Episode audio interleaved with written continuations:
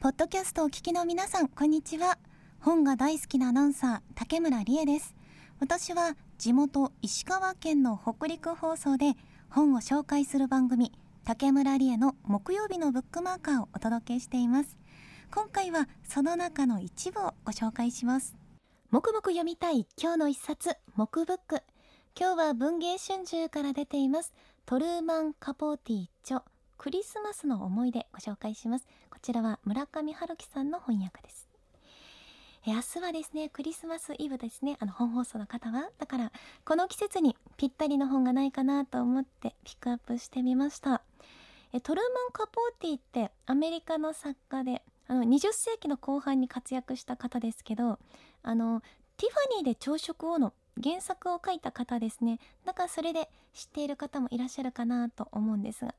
でこうティファニーで朝食後のイメージだとなんかすごい大人向けのかっこいい物語をね中心に書いてる人っていうイメージがあってで実際そういう小説もたくさん出してらっしゃるんですけど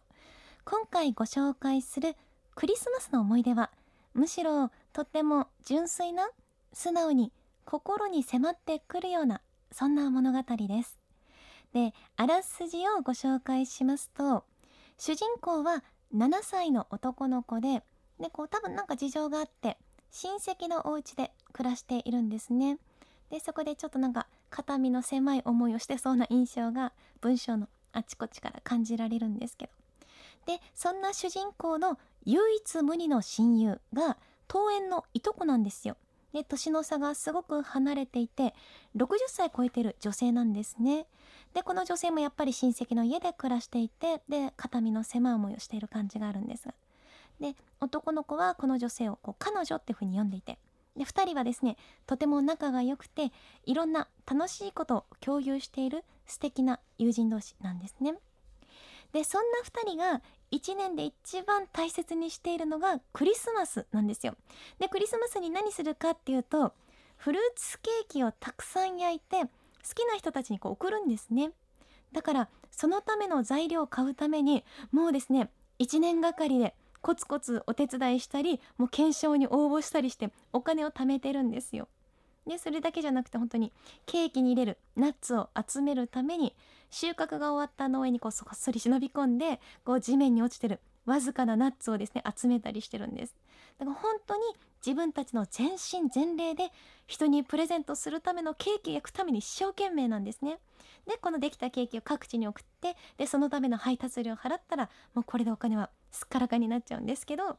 でも男の子とその彼女はすっごいそれが嬉しいんです。もう大満足なんですよ。でその後2人はですねお互いにクリスマスプレゼントし合うんですけどもうお金残ってないから2人ともお金そんなないからだから手作りのタコを送り合うんですね。タコってあの空にあの飛ばすやつですけど。でも本当は彼女は男の子にこう自転車を買ってあげたいんですよ。でも7歳の男の子が自転車を持ってたらどんなに嬉しいだろうときっと思ったと思うんですけど。でもお金がないからあげられない。でその時のですね彼女のセリフをですねちょっとご紹介しますとこちらです。欲しいものがあるのにそれが手に入らないというのは全く辛いことだよ。でもそれ以上に私がたまらないのはね誰かにあげたいと思っているものをあげられないことだよ。えー、どうでしょう。私ですねこのカフェで読んでたんですけどもこの辺り号泣しちゃってで知らない方からこうティッシュをいただいたっていうちょっとハートフルな体験もしてきたんですがこのあげたいものをあげられない辛さって